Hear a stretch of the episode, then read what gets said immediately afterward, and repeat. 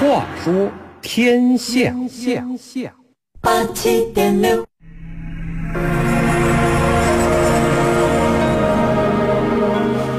听众朋友，从十二月十三号至十二月二十六号，《话说天下》周一至周五将为您带来十集纪录片《大西山》的音频剪辑版，欢迎收听。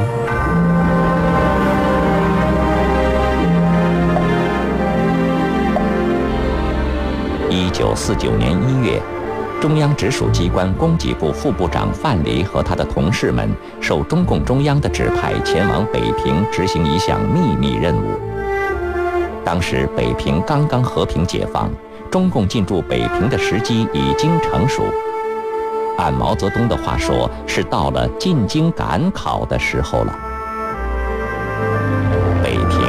这个后燕、辽、金、元、明清六朝的都城，时下守卫这座城市的傅作义拥兵五十万，兵强马壮，城池坚固，但在与解放军的交战中屡战屡败，已经在一个月前签署了和平解放北平的协议。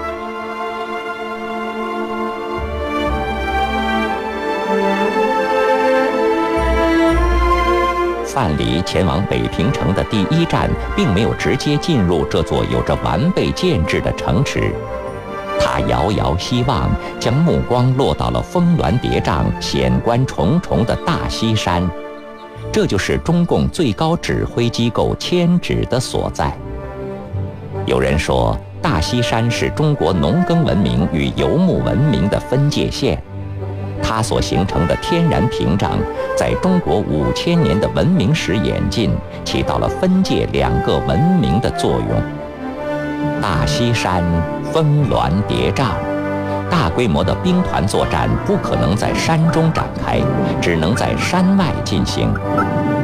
在朝代更替之时，守方与攻方的战争许多是发生在大西山以西以北的盆地中。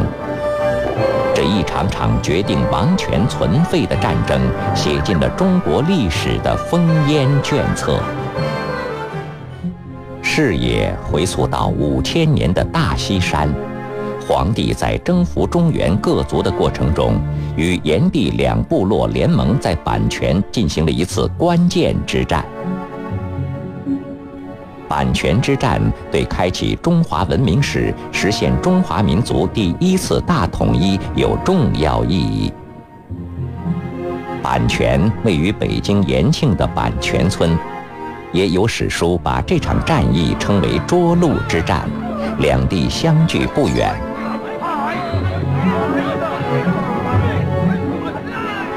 阪泉之战以后。皇帝炎帝连同分别从属于他们的一些部落结成联盟，形成了超越亲属部落联盟的新型联合体的雏形。皇帝的领导地位确立，从而拉开了一个襟怀华夏、统一梦想的英雄时代的帷幕。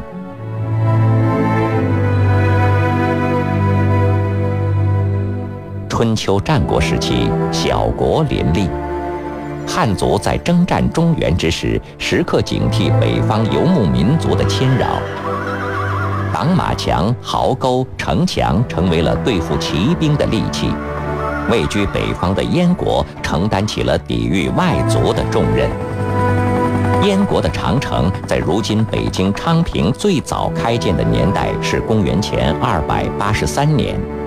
这段长城后虽遭废弃，但历经两千四百年风雨，仍旧立于山崖。在唐代，北京一带叫范阳，安禄山在任范阳节度使期间，发动了一场横扫华北平原的战争——安史之乱。安史之乱实际上是一场争夺唐朝统治权的战争。但其始作俑者安禄山在起兵几年后被其子所杀，之后史思明的兵乱又使唐朝曾经的安宁富足雪上加霜。这场发端于大西山的战争，让唐朝人口锐减百分之六十。对于守卫者，山可以作为抵御的屏障。对于进攻者，山处处是袭击的栈道。中原兵乱，国力衰微，北方少数民族趁虚而入。从唐末北宋开始，同时期不断发展壮大的辽金不断南进。辽甚至将国都之一南京建在燕都蓟城。自一一二三年开始，昔日被汉族称为幽州、蓟城、燕都之地，第一次成为其他民族政权的陪都。从辽建南京到明朝建立，燕京经历辽、金、元、明四个朝代。明以前的朝代在燕京均不足一百二十年。战事不断，朝代更替，燕京以北的大西山成为了一个个北方少数民族征战的主战场。一一五三年，金中都建立，北京开启又一个新帝都时代。生于忧患，死于安乐。真理真是颠扑不破。一二一一年，一个更强大的对手虎视中原，他就是成吉思汗。四十一岁、有着狮子一般雄心的成吉思汗望着南方，眼前的强敌是金国，再往南就是南宋王朝。虎狼之师，虎狼之势。当年的八月，大胜金兵于乌沙堡之后，叶虎岭、会合堡一再完胜对手。三场战役，蒙古军队歼灭金兵近五十万。一二七一年，元大都建立。元朝只存在了九十余年。曾经的统治者被明朝军队驱赶回草原，并最终消亡于捕鱼洱海。明朝自从定都北京开始，汲取前朝经验教训，对西山的防御重视程度大大超过历朝历代。一三六八年，明朝建立之后，经过二十一年的宿敌，明朝开始认认真真地修起了长城。身为汉人的明成祖朱棣，还把大明朝的国都定在了少数民族定都的燕京，发出“天子守国门”的豪言壮语。北京成为了中原汉族有史以来最北端的一个国都，明朝也成为了古代汉族的最后一个在北京建都的朝代。明朝建国之初的雄心，转化为全国上下修城砌墙的壮举。明朝大将徐达、常遇春在西山之巅下令，在一段最险峻的山脊之上修建一条十条做城基的长城，长度达到六华里。这段长城自此成为样板，明朝惊天动地的筑城运动开始了。但大西山也并非铁板一块，在崇山峻岭中，还是有一些不便行走的小路可以通过少量兵马。这些小路便成为了入侵燕京的捷径。如果守方不用心防护，这些通道很可能引发亡国之灾。石羊沟是京西断裂带的一部分，是少数可以从西北山谷中进入北京的峡谷之一。辽金时期就有金兵从此处袭入辽国，后金兵曾经将此山口堵死。明前期由于对此重视不够。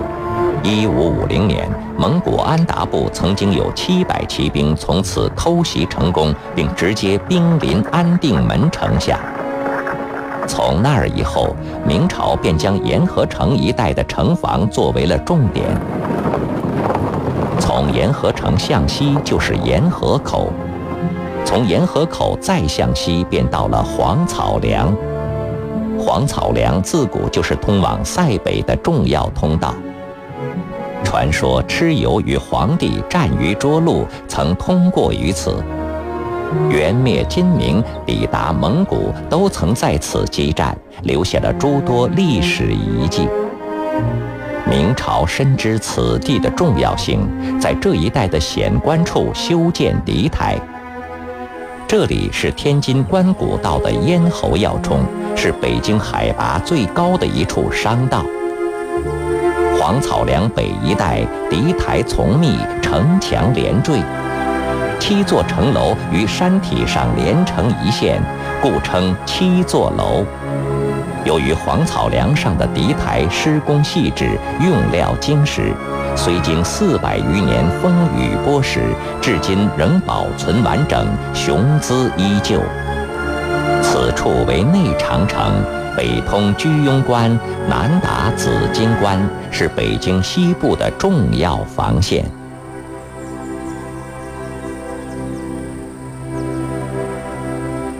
石羊沟往东一千五百米，便是沿河城旧址。这个不大的地方是个军事防御堡垒，主门为东西向，西门面向蒙古，名为永胜；东门面向京城，名为瑞安。沿河城东西五百米，南北七百五十米，是京西唯一带建有孔庙的村庄。它形如大船，顺河流而建。沿河城的建立以及周边长城的修建，有效地守护着京城的安全。建成之后，此处再无战事，守卫此处的士兵也乐得过着耕地戍边的安闲生活。无论是在山上大规模的建造长城，还是在山中一些通道峡谷驻守，汲取前朝教训的明朝对于王朝国都的保卫重视程度都堪称空前。长城坚固，关隘把守，再加上大西山山脉东西盘踞，阻挡了外族袭扰进攻。史料证明。从沿河口至紫荆关从无大战，这才使得这些以商道为主的山村得以完整保存，形成今天北京的西山民居文化。当明朝政权行进到第二百四十八年的时候，位于中国东北的一股女真势力不断发展。一六一六年，后金建立。一个名叫努尔哈赤的女真人，联合女真、蒙古各部，开始向明王朝发难。身经百战的努尔哈赤身上有无数刀伤、剑伤，但刀剑之力不足以阻止雄心的向南突进。精良的铠甲防护着勇士，然而最终他死在了当时最先进的兵器之下——大炮。宁远之战中，袁崇焕率领坚守宁远的明军一万多人，以十倍之差与元军之抗衡。当时明军引进西方技术，制造了红夷大炮，带有炮耳和瞄准具，可以调节射程，最远可以达到一点九公里。红夷大炮使用开花弹弹片，具有极强的杀伤力。努尔哈赤就是在一次战斗中被弹片击伤，几个月后不治病亡。崇祯杀了袁崇焕后，清兵一路南下，之后的独石口、宣化、大同防线相继失守。明朝此时只有招架之功，已无还手之力。而从陕西起兵的李自成起义大军出潼关，过大同，打下居庸关天险。一六四四年，李自成进了北京城。之后，吴三桂放清兵入山海关，明朝在两线作战中灭亡。一个新的少数民族朝代兴起，大西山由边地真正进入了皇家林苑时代。一六四四年，清朝入主北京，开始了统一全国的战争。清朝统治一个世纪后，远在大西洋彼岸的英国工业革命兴起，热兵器代替冷兵器成为战争的主力。工业的迅猛发展让欧洲国家进入到现代文明。此时，大清帝国的圆明园已经落成，乾隆主持修建的清漪园也在英国工业革命后的第二年完工。一个时代，不同国度的选择，历史演进的分野开始渐渐拉开。欧洲的第一次工业革命初期，远在太平洋西岸的清朝正处于乾隆统治时期。此时，位于四川的大小金川土司再次发动叛乱。为了让清兵练习攻城之术，清朝于1749年在香山团城修建演武厅，练习攻城之术。对于一心想效仿祖父康熙大帝的乾隆来讲，大小金川之战是他实权武功的第一战。就这样，远在四川千里之外的北京修建的这座碉楼群，便成为了乾隆用来研究军事布阵的重要道具。乾隆遵循着爷爷的祖训：“兵可百日不用，不可一日不备。”全心全力操练兵士，准备他的光荣之战。不知是西山阻碍了乾隆爷的视野，还是他心中的自满使他看不到远方的世界。当西方世界在迅猛崛起的时候，清朝也正在悄然滑向没落的深渊。此时，欧洲人已经开始野蛮开拓海外领地。俄罗斯人也在彼得大帝的统治下走出奴隶制社会，直接进入现代文明。他们利用世界上最先进的热兵器向东进入西伯利亚。马克思说，彼得大帝用野蛮的方式让俄罗斯民族由野蛮走向了文明。一七九三年，英国使团访华，在赠送给乾隆的礼单中就有两支可以连发八发的加长马枪。然而，乾隆爷从礼品中并没有看到玄机，他依然津津乐道于满八旗的弓箭和骑兵。一百多年后。当英法联军入侵八里桥时，满八旗还在用战马和大刀与英法联军的撞击式火帽步枪拼杀，在康格列夫火箭射击下，瞬间千人倒地。英法联军随后一把火烧毁了圆明园，咸丰皇帝也在悲凉的逃亡中黯然地死去。可以说，清初的鼎盛武功导致了其后不思进取，最终导致了颓败的结局。在以海战决定国之交锋的时代，大西山成为了皇家的后花园。明代修建的巍峨长城，成为了百姓盖房取材的砖石料场。曾经拱卫都城的长城，已经失去了守护国家尊严的作用。一个闭关封锁的国度，最终在疲弱与乱局中走向衰微。一九三七年卢沟桥事变，日本发动全面侵华战争。活跃在西山的抗日武装，在距离敌人最近的地方打击着侵略者，消灭着日军的有生力量，同时也建立起与敌后解放区之间的联络线。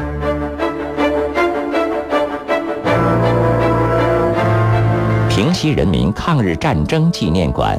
这些历史陈列记录了1937年到1945年八年抗日战争中创建巩固平西抗日根据地的过程，以及许许多多抗日战士付出的牺牲。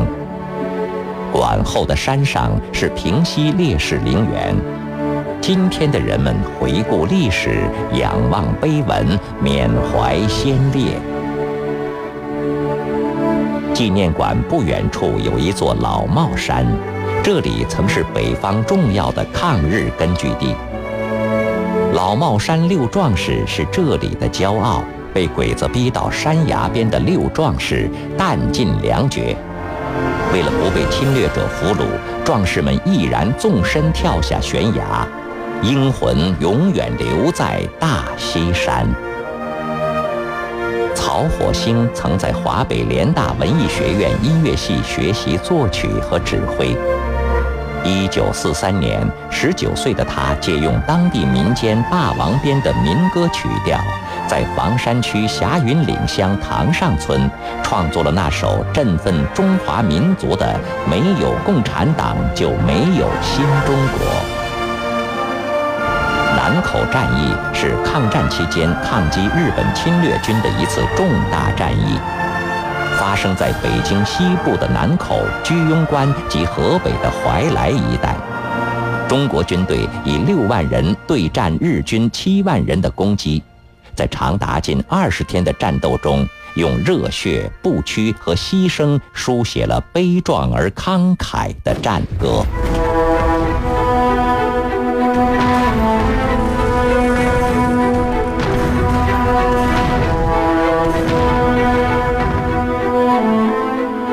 烽烟滚滚，透见黎明曙光。一九四九年三月二十五日，中共中央从西柏坡迁入香山双清别墅。在双清别墅，毛泽东主席指挥了渡江战役，在这里筹备了新政协，筹建了新中国，在这里写下了人民解放军占领南京的不朽诗篇。一九九四年，双清别墅被命名为北京市青少年教育基地。这座西山之中的院落，成为了展现那段决定中国命运历史的窗口。